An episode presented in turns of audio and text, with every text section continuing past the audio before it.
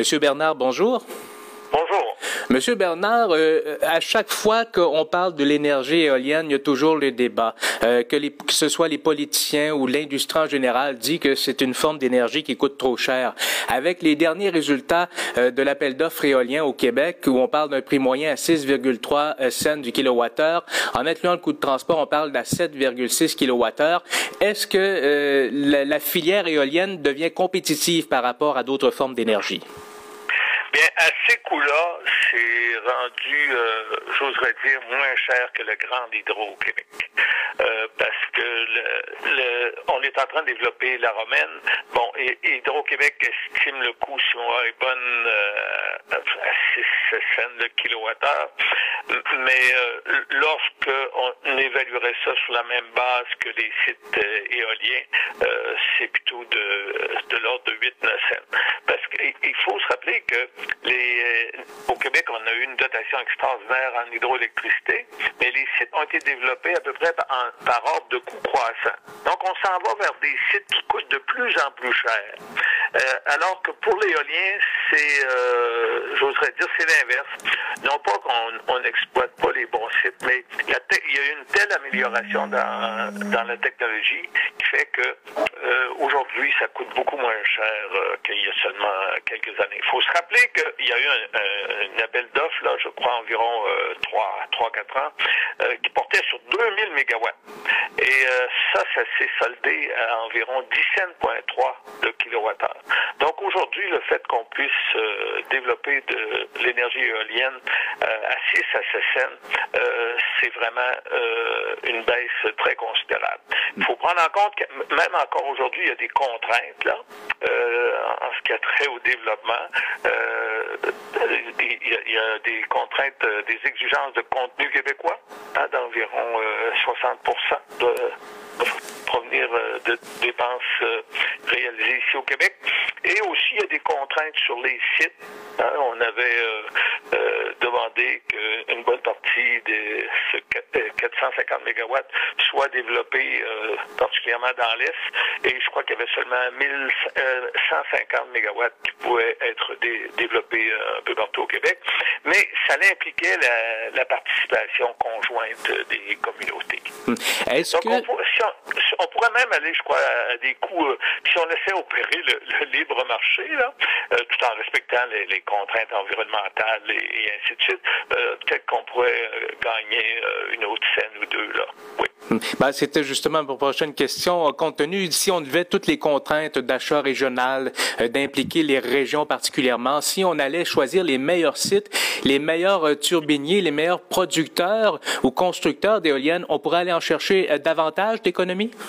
Euh, oui, parce que il y a des appels d'offres aux États-Unis, euh, au Texas et au Kansas, euh, qui ont été réalisés sans, on va dire, sans, sans contrainte de cette nature-là. Et euh, effectivement, ça s'est soldé à peu près à 5 kilowattheure. Donc, on, on, est on est rendu dans cette zone-là. Oui. Croyez-vous qu'avec les données que vous nous dites, l'analyse que vous en faites, que enfin le fameux débat éolien versus hydroélectricité va se clore ou il y aura d'autres chapitres qui vont s'ouvrir sur d'autres aspects de l'énergie éolienne? Euh, évidemment, il y a, y a, y a des contraintes là, environnementales. Euh, la plupart, euh, dont il y a quand même l'opposition qui s'est manifestée à des endroits où il y avait une certaine densité de la population, ou encore le, les sites étaient utilisés surtout pour des fins de villégiature. Alors, on a vu cette, cette opposition-là apparaître dans le sud du Québec. Mais il demeure que le Québec, c'est quand même très et euh, je crois qu'il y, aurait probablement l'opportunité d'utiliser d'autres sites où il n'y aurait pas cette opposition locale-là. Est-ce que l'énergie éolienne est une énergie d'avenir dans le sens que euh, il y a de moins en moins de rivières au Québec qui peuvent être harnachées pour la construction de grands barrages? La Romaine est probablement une des dernières grandes rivières en ce sens-là. Euh, du côté de l'énergie thermique au gaz naturel, on voit les, les centrales comme Bécancour, par exemple, où on paie pour ne pas que ça fonctionne. Est-ce que l'éolien est l'énergie de l'avenir, selon vous? Euh, disons, à ces, à ces coûts-là, euh, on pourra observer une, une, pénétration beaucoup plus élevée de, de l'éolien. Mais il demeure que l'éolien, c'est une, euh, une, une, énergie intermittente. Ça pose des problèmes d'entreposage. De, la, la, grande vertu de, des centrales hydroélectriques avec barrage, c'est qu'on peut entreposer l'eau et produire exactement au moment où on en a le besoin, comme présentement par période de grand froid. Euh, donc euh, là aussi, on a grand froid et du vent là, présentement, mais euh, il, il, arrive qu'il fait froid, mais il n'y a pas de vent. Donc ça prend une source alternative d'appui.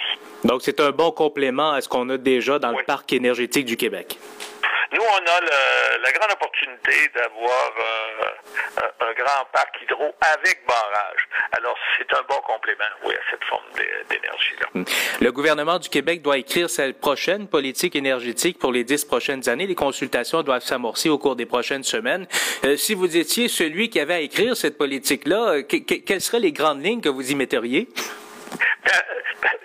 Donc, présentement, euh, on est dans une période de surplus. Donc, il n'y a pas d'urgence à développer immédiatement. Là. Euh, Est-ce que ce surplus-là va perdurer? Ça dépend de l'évolution de la situation économique, particulièrement. Euh, mais je pense qu'on devrait faire, oui, effectivement, lorsqu'on aura besoin, on devrait faire une plus grande part à l'énergie éolienne. Sauf qu'on on nous dit souvent que oui, on est en surplus, mais il s'agirait d'un grand projet industriel ou deux pour que ces surplus-là disparaissent. Est-ce qu'on est vraiment euh, l'élastique peut vraiment s'étirer tant que ça, ou euh, il faut il faut vraiment être vigilant et travailler rapidement pour développer ou concevoir des projets pour être prêts quand le moment sera venu? Euh, disons, moi, je ne mise pas énormément sur le développement industriel pour de la nouvelle demande au Québec. Il faut se rappeler que même à Sri-Sucessène, ce qui n'est aujourd'hui pour l'éolien, ce qui n'est pas très cher, et ce qui n'est pas cher non plus pour euh, ce qui est un concurrent assez féroce pour euh, l'hydroélectricité. Mais la question qu'il faut se demander, c'est est-ce qu'il y a un marché pour de l'électricité à 6 à 7 cents le kilowattheure? Euh, on sait qu'à l'exportation, présentement, Hydro-Québec va chercher à peu près 3-4 cents le kilowattheure. Donc, ça vaut pas la peine de développer pour le marché de que ce soit en Nouvelle-Angleterre ou, ou, vers l'Ontario. Et aussi, si on regarde les projets industriels, euh, ceux qu'on attire, c'est à, à, travers des tarifs euh, spéciaux. Et euh, ça, c'est plus faible que les tarifs réguliers. On sait que notre tarif régulier, le tarif L, il est de l'ordre de 4,2, si mon est bonne, 4,2 cents le, le kilowattheure. Or, on peine à attirer des, clients avec de tels tarifs.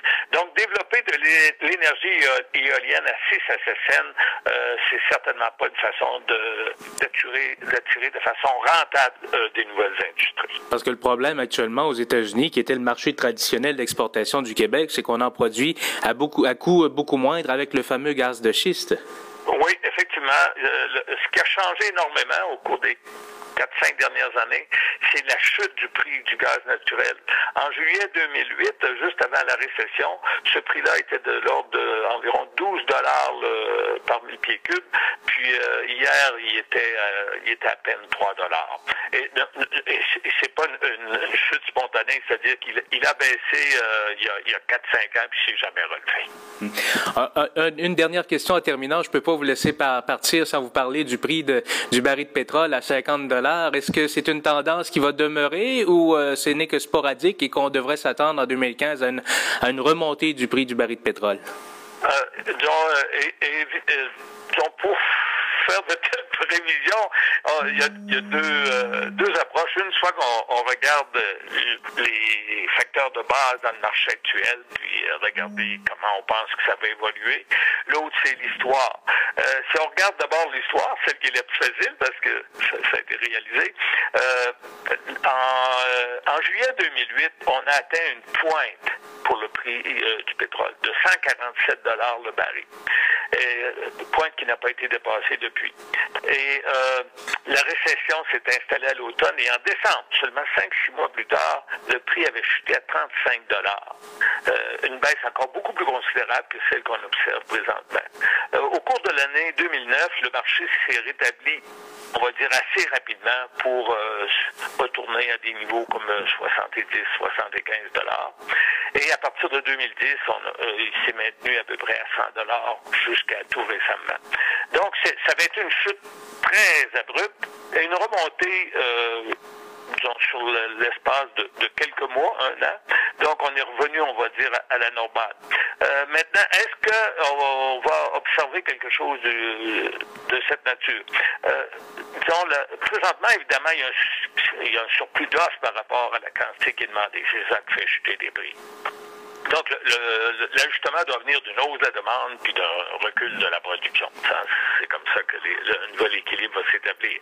Sauf qu'on voit que l'OPEP, l'OPEP ne semble pas être en faveur d'une réduction de production. On, ne s'entend pas. Non, ben, eux, ils ont des coûts très faibles. Alors, c'est effectivement ce qui va probablement se produire, c'est que l'OPEP, euh, si on pense à l'Arabie Saoudite, ils ont des coûts de 5 à 15 dollars à peu près, le, le baril. Donc, c'est très, très faible. Dans une guerre de prix, c'est certain qu'ils vont gagner. Maintenant, nous, en Amérique du Nord, on a euh, euh, des pétroles parmi les plus dispendieux au monde. On les sables bitumineux, c'est un des pétroles les plus chers au monde et ça coûte 60-70 dollars lorsqu'on développe un, un nouveau site. C'est à peu près dans l'ordre des grandeurs. Donc, c'est certain que dans une guerre de prix, euh, euh, ce type de, pétrole-là euh, va voir sa croissance ralentir et sa production plafonner. Ça, c'est certain. Puis aussi, le, pétrole de schiste aux États-Unis, c'est du pétrole aussi qui est dispendieux parce qu'il faut forer beaucoup, puis il faut forer de façon presque continue. Alors, là, là aussi, les coûts sont d'à peu près de 60-70 dollars. Donc, si les prix se maintiennent quelques mois au niveau qu'on a actuel, évidemment, il y aura des revisions majeures dans les plans de développement des, compagnies et il y aura une baisse de la production en Amérique du Nord. Euh, maintenant, pour la demande, ben, euh, on, comptait beaucoup sur les pays émergents, hein, les, fameux pays comme la Chine, l'Inde, le Brésil et, et la Russie. or, tous ces pays-là connaissent présentement un ralentissement économique. la Chine, bon, qui avait un taux de croissance de 10% par année, fait encore très, très bien, mais pour eux, à 6 à 7 Donc, c'est un recul important. On connaît le, mauvais état de l'économie euh, russe et, aussi toute la grande zone de l'euro hein, est en situation de, stagnation. Euh, j'oserais dire le seul pays qui va très bien au monde présentement, c'est les États-Unis. Ça a pris du temps à se rétablir de la récession de 2008, mais leur économie est, en, est, en, est en croissance. Là. Euh, par contre, euh, le pétrole est de, est, de, est de, moins en moins important aux États-Unis. du côté de la demande, hein, ils ont, leur demande a chuté de 20 millions à 18 millions. On consomme 90 millions à l'échelle mondiale. Donc, c'est une baisse très considérable les États-Unis. Et en même temps, ils ont augmenté leur production. Donc, les, les, euh, les États-Unis ont été euh, un facteur euh, très important dans la chute qu'on a présentement.